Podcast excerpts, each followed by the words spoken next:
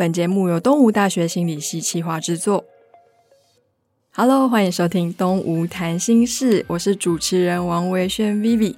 今天这一集呢是这个节目的第二集。上一集我们大概知道，哎，心理系的几大迷因跟迷思嘛。上周老师有提到说，除了可以当心理咨商师，心理系的毕业出路是非常广阔的，甚至还有其他意想不到的选择。今天呢，我们特别邀请到东吴大学心理系的汪曼莹老师，老师跟大家打个招呼。哎，各位好。我是东吴大学心理系的老兵，我已经在系上待了很久喽。啊，真的？老师待了几年了？呃，我八十二年就在大学教书了，一直到现在了。天哪！是，那可以请老师跟大家介绍一下，您在心理系主要是做什么样的专业研究吗？我在心理系的专长啊，常常不容易被人家理解，因为我在学校里面教的是知觉心理学。包括视觉啊、听觉啊，就是我们的各种感官，好，到底为什么会是这样运作？在研究上面，我的研究主题是怎么样辨认物体，跟怎么样辨认文字。但是呢，我这样讲呢，是年轻的时候的讲法，也就是说，我在学校里面的上半是在做这些基础研究，到了下半，我就是比较走应用的方向。特别像是使用者的行为，就像我们现在呃手机的使用啊、电脑的使用、VR、AR 这些呃，我们和科技的一些互动啊，这是一个很主要的研究的方向。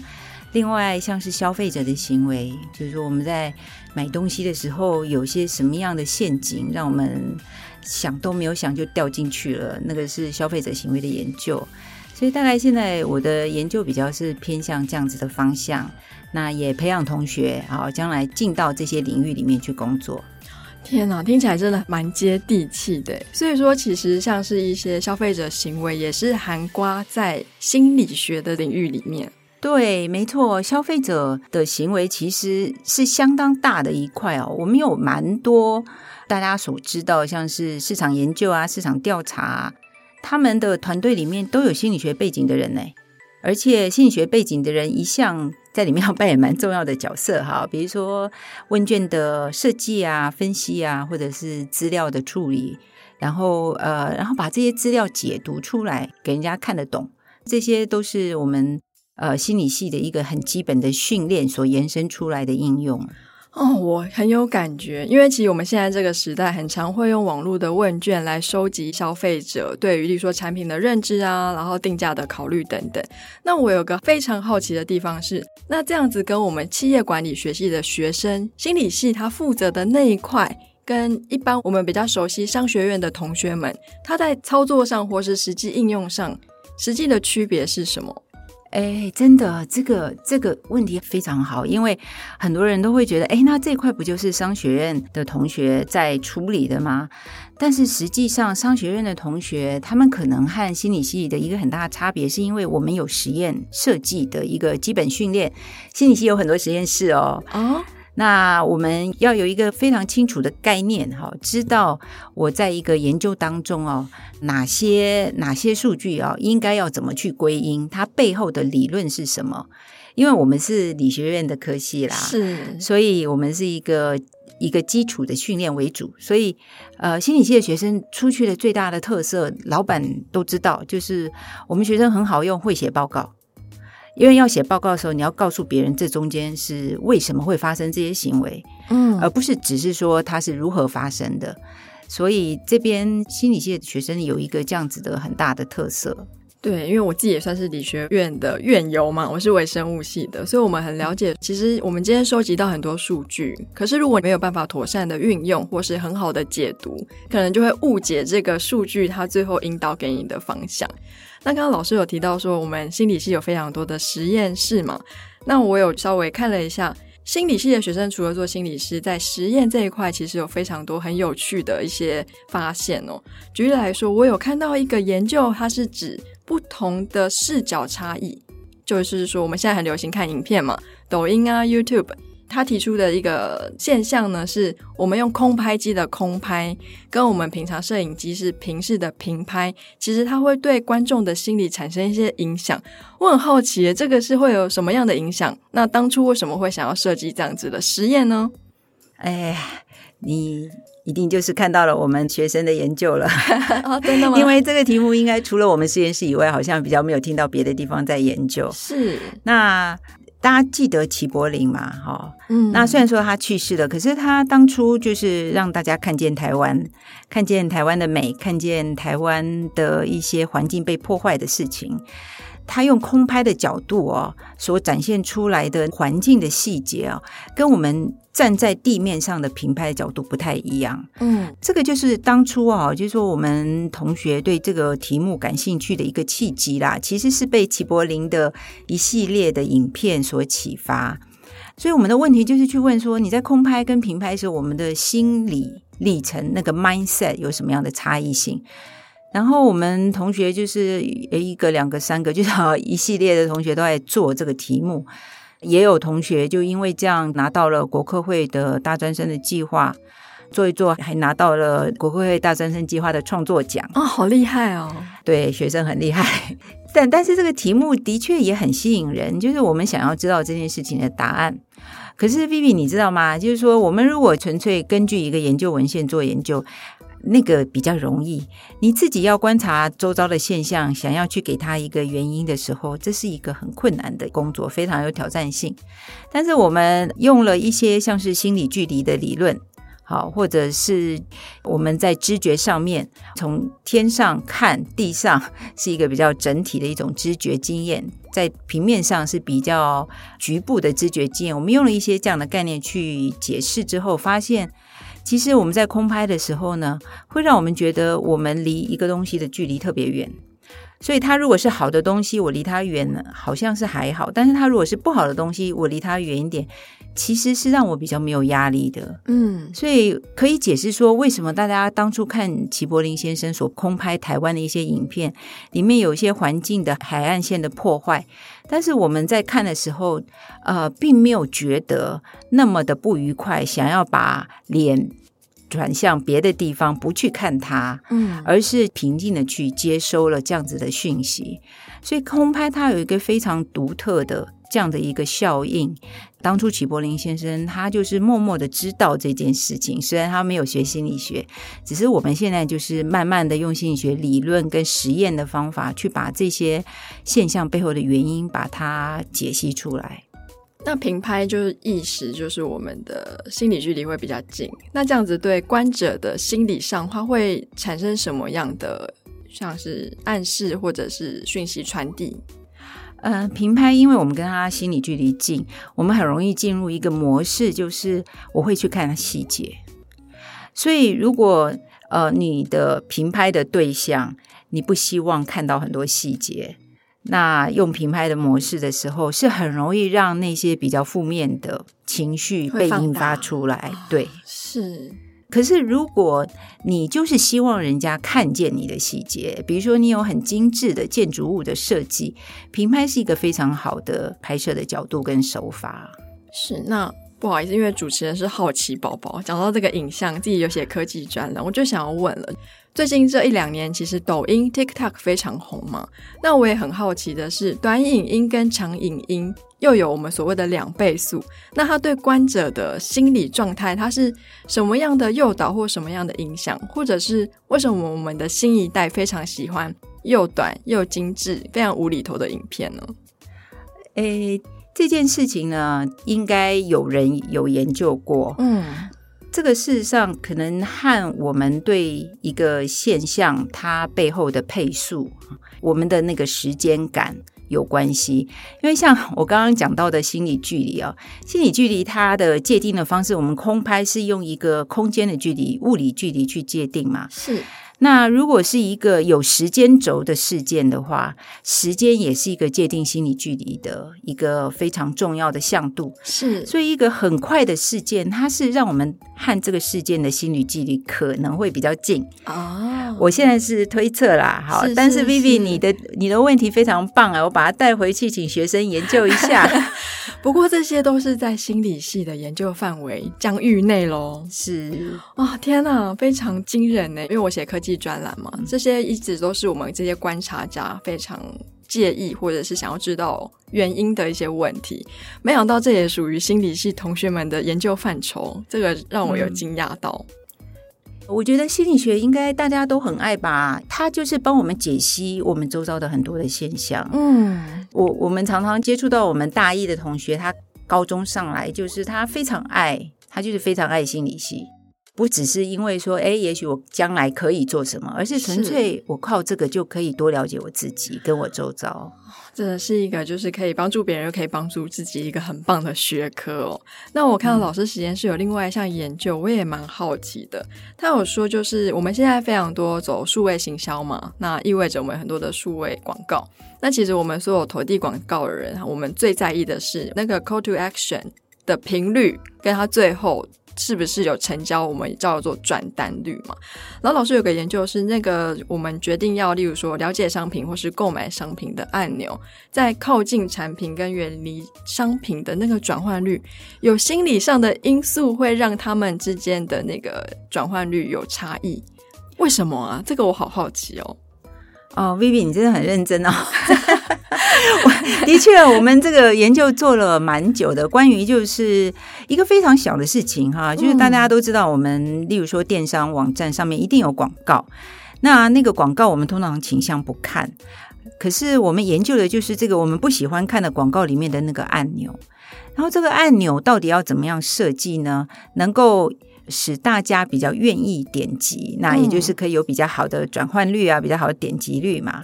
那广告的计价也是要靠转换率啊、点击率这些去计价的。呃，我们一开始就是想说，哇，这个按钮的设计跟设计领域接轨。好，那这边就牵涉到我们 UI 界面的设计风格的问题。嗯，UI 界面设计风格，它是一天呃，不能说一天到晚哈，它每隔一段时间它就会换一下。所以 Vivi 不知道你记不记得从前的苹果手机，嗯，它是非常拟真的设计，书架就是书架，时钟就是看起来像时钟，是。所以这个按钮也要像真的一样，它要凸起来，要有阴影，烘托它是一个按钮。那后来变成很简单的设计，是一个平面色块。现在就要有透明感，所以这个设计的风格一直改，一直改。好，我我们就有去追踪像这样的设计风格，对于我们想不想点击这个按钮有什么影响？嗯，那这背后是有心理学理论的。对不起，我又要在讲理论了。天哪，心理学最厉害的就是理论哦。是，这背后理论是说，我们我们人其实是有一种喜欢去模拟自己。和外界互动过程的一个内在历程，所以我看到这个按钮凸起来，我在心里面会默默去模拟，我就是把它按下去，点下去。哦，所以我们刚开始是以为说一个凸起来的按钮会让大家引发这个模拟的历程。但是之后就发现不对，因为我们做了眼动的实验，哈，用一些实验设计的方法，资料验证了以后，慢慢慢慢，我们发现，哎，这个刚开始的想法感觉很厉害，但是实际上是不对的。其实真正有用的是，因为这个按钮上面的设计比较繁复、比较独特，它会吸引我们视觉注意力，所以我们后来就把。就把想法转移到说啊，那这样子的话，我把按钮放在这个商品广告的商品的旁边，那这样是不是让广告的效果比较好？嗯，那这就是你讲的。那我们现在也有一些有一些发现啦，也就是说，你按钮真的放在一些广告的文字是文字这个部分，其实就会让我们对于广告的这个内容呢记得比较清楚。哦。放在文字的旁边的话，是这是最新的研究啊！天哪，那我不好好奇宝宝又出现了。那因为我们现在按钮其实有各式各样嘛，有椭圆的，有正方形的，然后有有点像正方形，可是它的四个角它是有点圆化的。那按钮的形状对于使用者的心理也会有一些不一样的影响吗？按钮的形状哦，这个我们是没有想过，因为在这边最大的重点会像是按钮的颜色，嗯，它是不是很凸显？所以说，如果这个形状是很凸显的，例如说是星星，也许它真的就会有这个效果哦。哦，但是我们并没有试过。那我要请老师帮我们看一下我们最近新要投递的广告版位，整个设计到底有没有符合让大家想要多了解的那个？哦，没问题。那我还想要问一下，因为刚刚讲到就是 UI 设计师嘛，就是我们所谓的视觉，他要去设计这个按钮。那这个时候一定会碰到说很多像是设计师，他可能会有一些自己的理念想要贯彻。那作为心理系的学生，不知道在嗯，不管是实验室或者课程，有没有类似就是沟通啊，或是跟这些其他领域的人交流，让他们可以更理解，然后简要的可以 get 到，哎，我们从消费者心理学出发，我要怎么样说服这些合作的人员？哎，没有错哎，因为事实上哈，在业界工作跟我们在学校念书不太一样，你一定会在一个团队里面工作，嗯，那和你合作的会有各式各样角色的人。以我们现在很常见的，我们现在有很多的线上服务，比如说大家知道的 App 啦，或者是大家最熟悉的在电商买东西啦，哈，是。这种线上的服务，它里面会牵涉到很多元背景的人，包括设计师，包括。开发 developer 哈，嗯，包括也许像是工程师、直接做 marketing 的人等等。那在这样的状况之下，需要有人能够串接起这些人的想法，让整个团队呢能够去导向，比如说一个产品啊，或者是一个销售的策略，希望达到的目标。呃，谁很适合做这个事呢？我就是很很不谦虚了啦，就是我们心理系的学生真的很适合做这样子的角色哈。那在以前大家比较没有那么多线上服务的时候，这种角色呢偏向是叫做是一个专案的经理，因为往往是去协调专案的进行。那现在比较常见到的角色叫做产品经理，例如说电商里面。折价券就可能是一个产品啊，好，他对这个产品的定义跟我们的想法有点点不一样，或者是你基本上在做购物车，它可能也是一个产品，好，要有人把这一件事情去协调所有方面的人力去把它做到做到位做到好。所以，我们很多学生其实毕业以后是去做这样子的工作，这样子的一些角色，因为他埋得很深，在科技的行业里面，在线上服务的行业里面，甚至有一些是在我们的硬体制造业，因为我们台湾是科技岛嘛，没错，代工设计啦，什么这做很厉害啊。我那个我们有有很多代工厂商里面呢，做全世界各个主要品牌的笔电，它里面都找得到，但是代工设计。这中间就要有人可以去去处理和呃我们的这个硬体制造出来和人互动的部分，然后像这样子的部分呢，也往往涉及到你的制造过程会有一些不同的流程、不同的对象在合作这件事情。那我们也在那个领域里面，也很多我们的学生进入到那个领域里面去工作。哇，听起来心理系的输入真的是蛮广的哦。从我们的产品经理到要维护整个团队，可以让他们顺利沟通，让整个团队朝向同一个目标前进的这个重要的角色。那因为心理系的学生出路其实刚刚就分很多种嘛。那我们心理师，我们下一集会请另外一位老师来跟大家分享。那我想要问一下。在老师的实验室里，或者是对产品设计、消费者心理学特别有兴趣的这些学生里，有没有一个统计学上的共通特征，或者是有怎么样的特质，其实你特别适合专攻像是消费者心理学、产品的消费者的一些人机互动啊等等相关的项目？呃，其实学生百百种啦，是，所以。所以事实上有不同的特质，它可以去展现不同的特色，这是我一定要先讲的。嗯，那但是大家有没有共性哦？呃，我我觉得稍微有啦。那呃，例如说哈，呃，很肯想问题，碰到一个问题的时候，愿意坐下来想，愿意慢慢去分析问题，还有一点很有耐心，用各式各样的方法解决问题。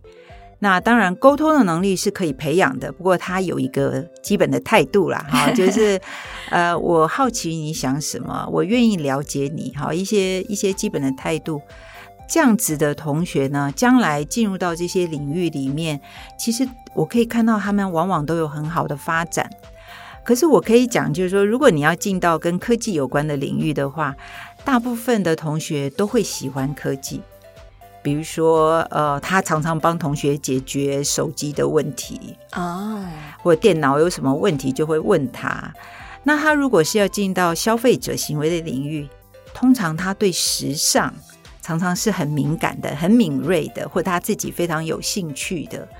所以其实将来要做什么工作，往什么方向发展，不是太难想象的事情。常常就是去问一下自己，是有点像什么，未来往那方面走，其实就通常都无往不利哦。那我相信，个人必须要有点特质之外呢，我们的基础教育也非常重要。那刚刚老师有提到，学校有像是知觉心理学啊、消费者心理学等等的课程，那有没有这些协助可能想要往不同领域发展的学生，让他们间接不管是实习的机会啊，或者是实验室参与计划的可能？学校目前有提供这样子的课程，可以让同学们选择吗？